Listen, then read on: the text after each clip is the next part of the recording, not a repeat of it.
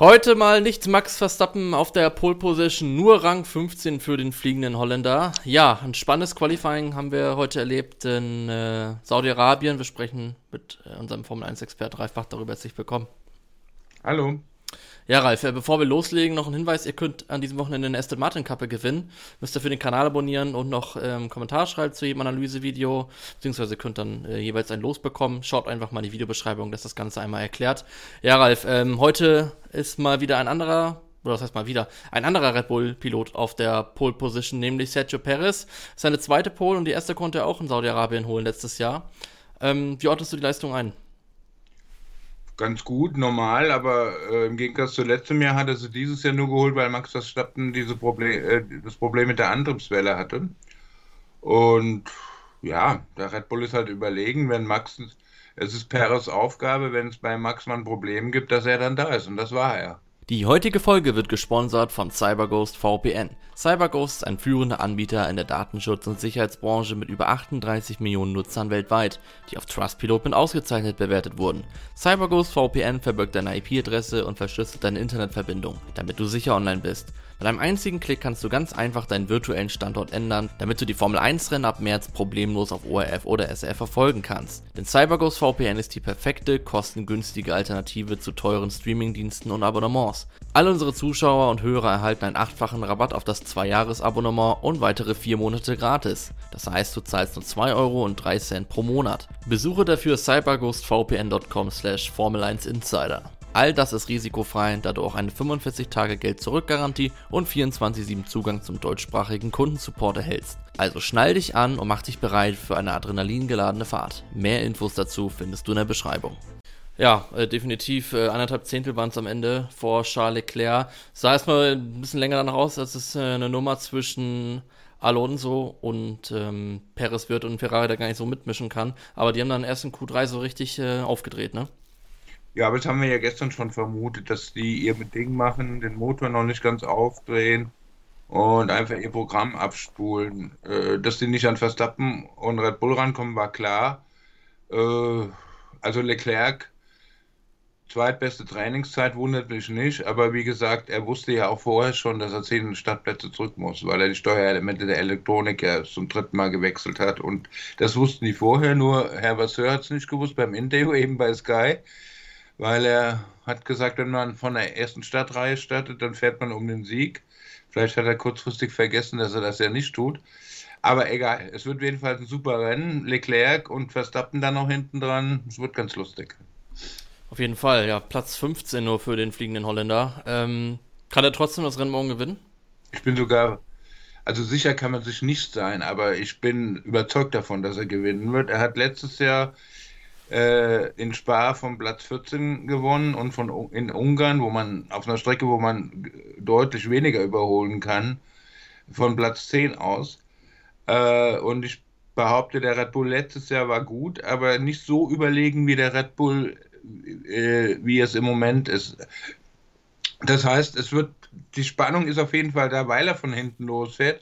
Und was macht denn Red Bull, wenn, wenn er hinter dem Perez auftaucht? Und wenn es normal läuft, wird er das. Ja, das ist ähm, auch eine Frage, die ich unbedingt stellen wollte. Wird es da jetzt schon zum zweiten Rennen eine Teamorder geben oder lässt man die zwei Jungs vorne fahren bei der Dominanz, die sich da ja anbahnt? Also, es ist auf jeden Fall eine Lose-Lose-Situation für Helmut Marko und Co. und Horner und Co. Ich meine, man hat ja gesehen, dass der Minzlaff da ist. Da gab es sowieso ein bisschen Ärger gestern, habe ich gerade erfahren, weil Helmut Marko im Fernsehen äh, äh, ihn daran erinnert hat, an die Pleite von Red Bull Leipzig in äh, Manchester. Das kam wohl gar nicht gut an bei Herrn Minzlaff. Ich, ich weiß aber nicht, ob er das Ergebnis in Bochum heute schon wusste. Da kann man ihn dann auch noch dran erinnern. ja, auf, auf, auf jeden Fall. Ähm, Für Bochum. Also, warum ist das eine Lose-Lose-Situation? Wer Verstappen kennt, weiß, er wird sich nie dran halten, wenn man sagt, so, wir halten jetzt die Plätze, falls es so weit kommt. Der wird dafür gehen. Man weiß auch, dass er immer noch sauer ist auf Paris tief in seinem Herzen wegen der Qualifying-Nummer in Monaco letztes Jahr, wo er immer noch behauptet, Paris hätte ja mit Absicht die rote Flagge äh, verursacht, die eigentlich die Pool von Max verhindert hat. Das, sowas vergisst er nicht. Der ist nicht nur der fliegende Holländer, er ist auch der sture Holländer und zwar im positiven Sinne. Also das wird Ich hoffe, es kommt soweit, damit wir sehen, was passiert. Warum eine Lose-Lose-Situation?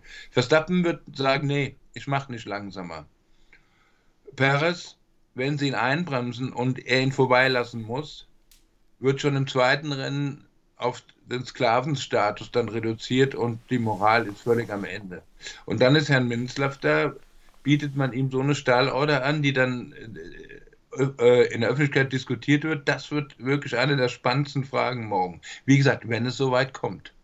Ja, dem neuen Red Bull-Chef dann vor Ort. Ähm, spannende Situation. Genau, wenn es soweit kommt, ähm, 100% Safety-Car-Wahrscheinlichkeit haben wir. Gut, es gab auch erst zwei äh, Rennen in äh, Jeddah.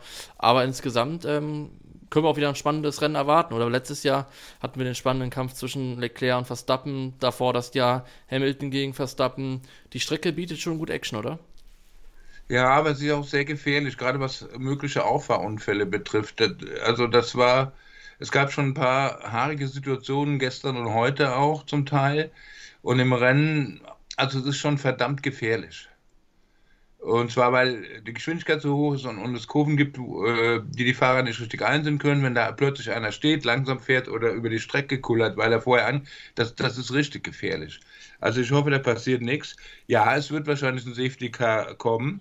Aber äh, meine Verstappen-Prognose bezieht sich noch nicht mal auf den Safety Car, sondern wenn alles normal läuft, würde er trotzdem hinter Perez irgendwann auftauchen. Er ist einfach zu überlegen mit dem Auto, wenn das Auto normal läuft. Wir reden jetzt von drei, vier Zehntel, die er mindestens pro Runde schneller ist. Und wenn man das mal hochrechnet, ist er in 20, 25 Sekunden an Perez dran.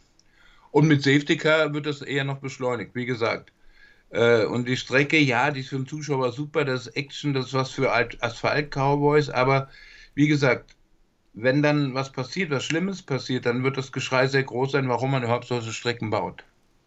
Auf jeden Fall. Gab ja schon ein paar heftige Crashs. Wir erinnern uns dann natürlich auch an Mick Schumacher letztes Jahr.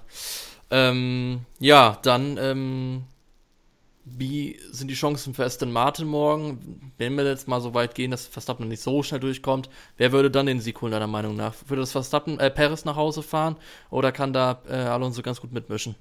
Also, so gut der Aston Martin auch ist, der Red Bull ist in der eigenen Liga und Paris ist nicht so schlecht, dass er so einen, äh, einen Sieg mit, mit so einem Auto nicht nach Hause fahren kann.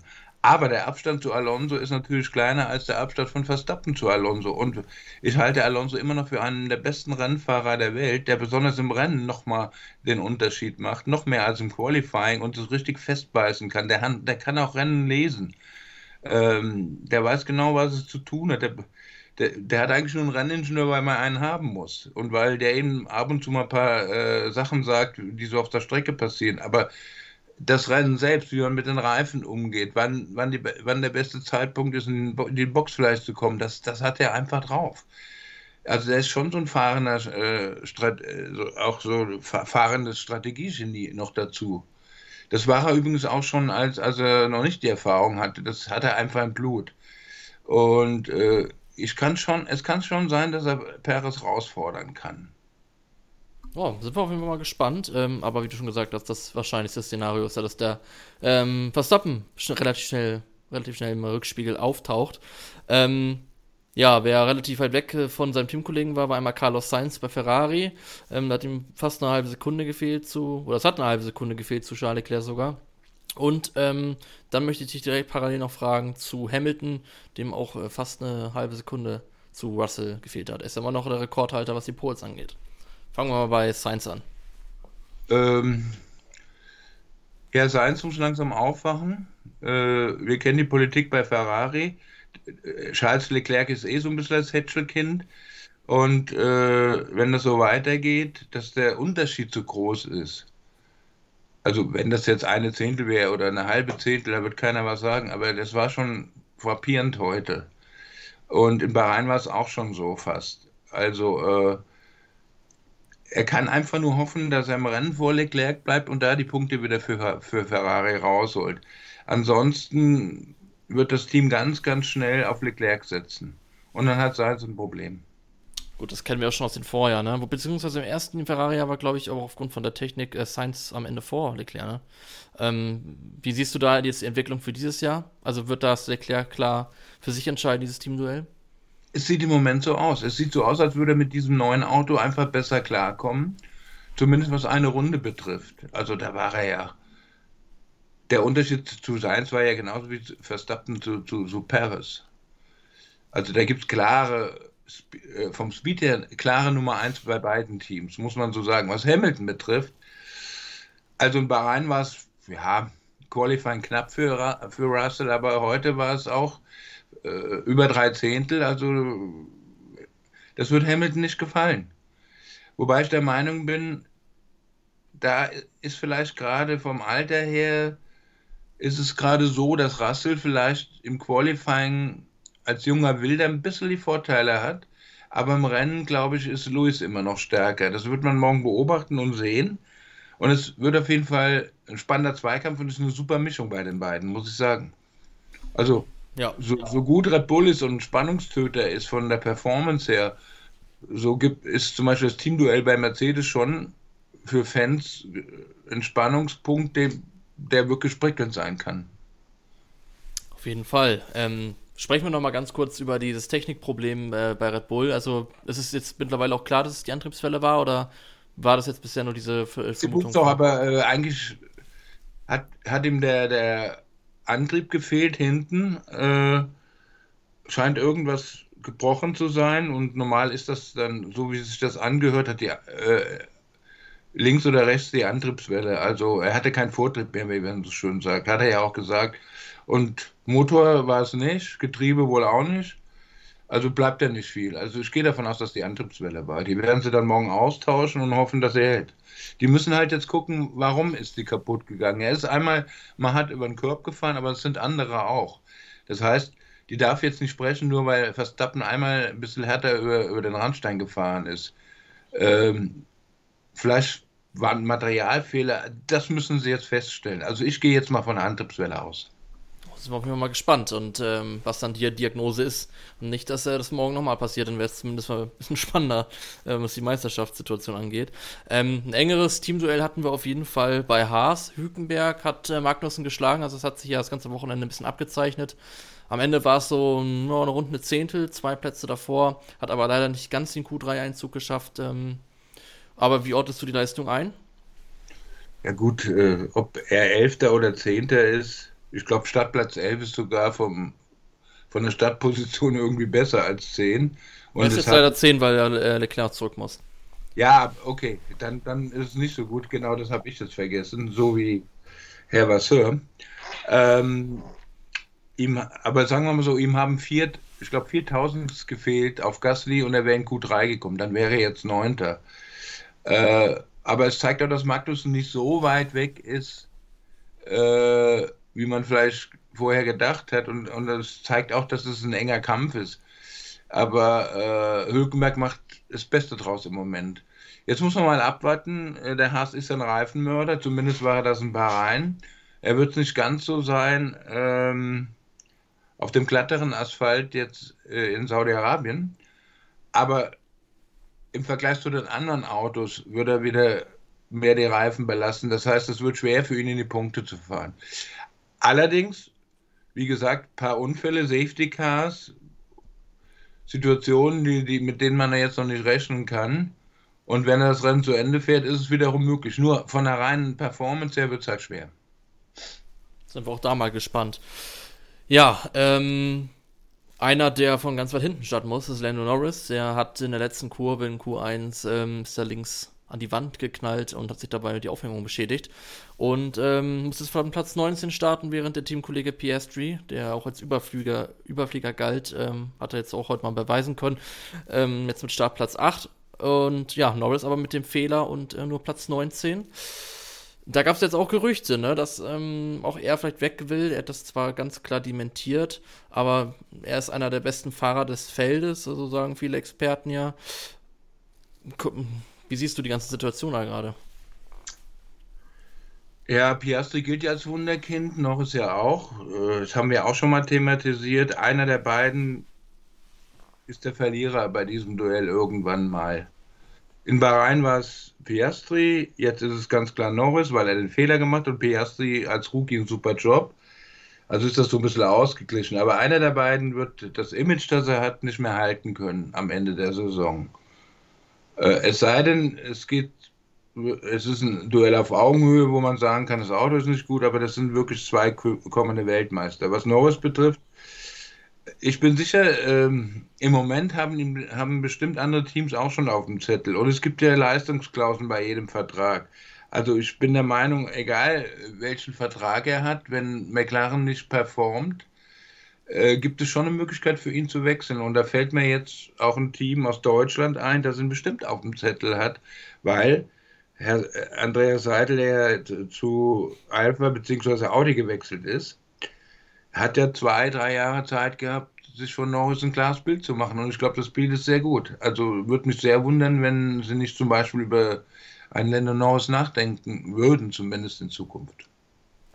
Wie siehst du da die Chance, dass eventuell auch in Zukunft vielleicht zu Red Bull gehen könnte, wenn Perez vielleicht auch irgendwann mal aufhört? Ist jetzt, äh, der hat, da gab es ja auch schon mal Gerüchte früher, Norris zu Red Bull. Ähm, halte ich für versteht ja auch mit Verstappen eigentlich ganz gut.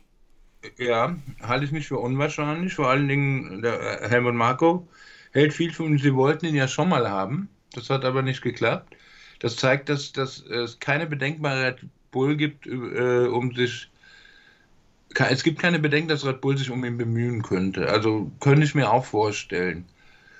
Äh, aber wie gesagt, es gibt auch einen Piastri, der wiederum jetzt erstmal fest bei McLaren ist, aber der hat einen Manager, der wiederum mit Red Bull sehr eng ist. Das ist Mark Webber. Die Geschichte kennen wir ja. Also ich sehe bei beiden die Möglichkeit, wenn McLaren nicht performt, dass die irgendwann bei Red Bull auch landen könnten.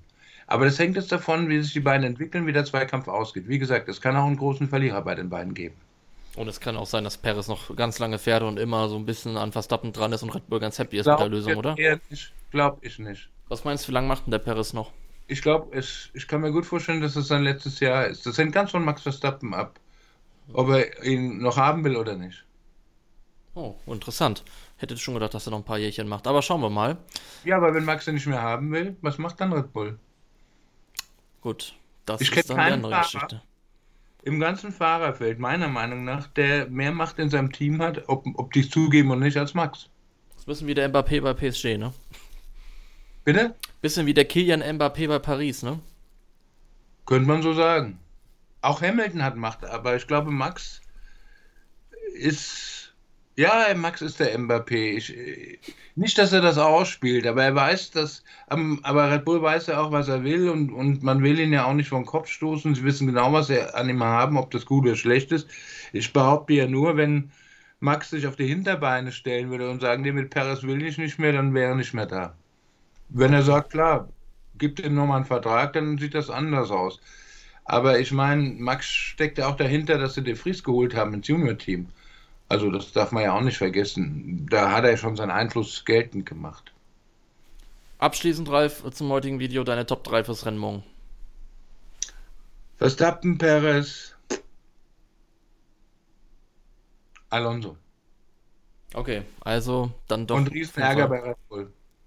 Oh, da bin ich mal gespannt. Äh, Vielleicht überholt der Verstappen, weil er so schnell ist, den Perez einfach so auf der Strecke. Das kann ja auch passieren. Ne? Ich sage das ist jetzt mein Tipp und dann ja. Riesenärger bei Red Bull, weil Perez dann völlig demotiviert ist. Dann sind wir mal gespannt, wie es kommt. Ja, schreibt doch gerne eure Top 3 in die Kommentare, liebe User. Und äh, dann sehen wir uns morgen nach dem Rennen wieder, Ralf. Danke für deine Zeit. Danke, tschüss.